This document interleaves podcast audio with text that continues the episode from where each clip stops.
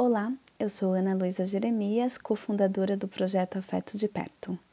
Projeto esse que tem como objetivo apoiar crianças e adultos no acolhimento da diversidade através de livros infantis. E também sou colunista convidada pela RBN Notícias para falar sobre diversidade. O mês de junho é comemorado mundialmente o mês do orgulho LGBT. A sigla que conhecíamos antigamente para falar desse grupo de pessoas era GLS gays, lésbicas e simpatizantes. Porém, com o avanço do debate de gênero e sexualidade, a sigla mudou e agora se usa LGBTQIA. E eu vou falar o significado de cada uma dessas letras. Dito isso, eu gostaria de pedir desculpas antecipadamente para a comunidade LGBTI, porque eu vou trazer de uma forma extremamente simples os significados de cada uma das letras, para que o entendimento dos nossos ouvintes fique mais fácil. Então vamos lá. LGBTQIA.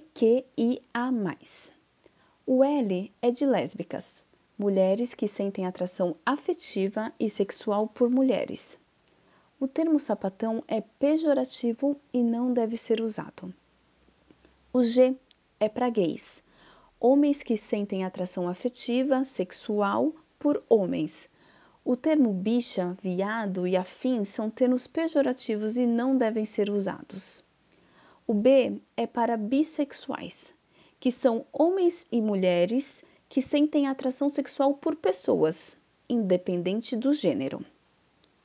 O T é para transgênero, que são pessoas que se identificam com outro gênero que não aquele do nascimento. Nesse grupo entram os transexuais e travestis.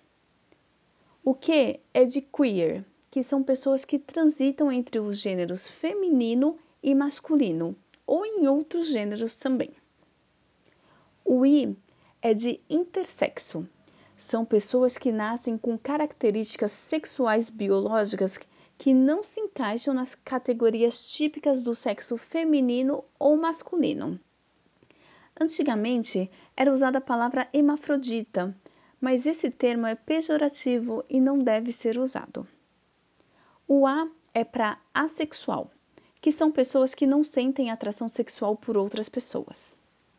E por último, mas não menos importante, é o sinal de mais, que ele abriga todas as diversas possibilidades de orientação sexual e identificação de gênero que existam. Eu finalizo dizendo que a gente precisa respeitar toda essa diversidade, pois esse movimento crescente de, de debate de gênero e sexualidade não é modinha.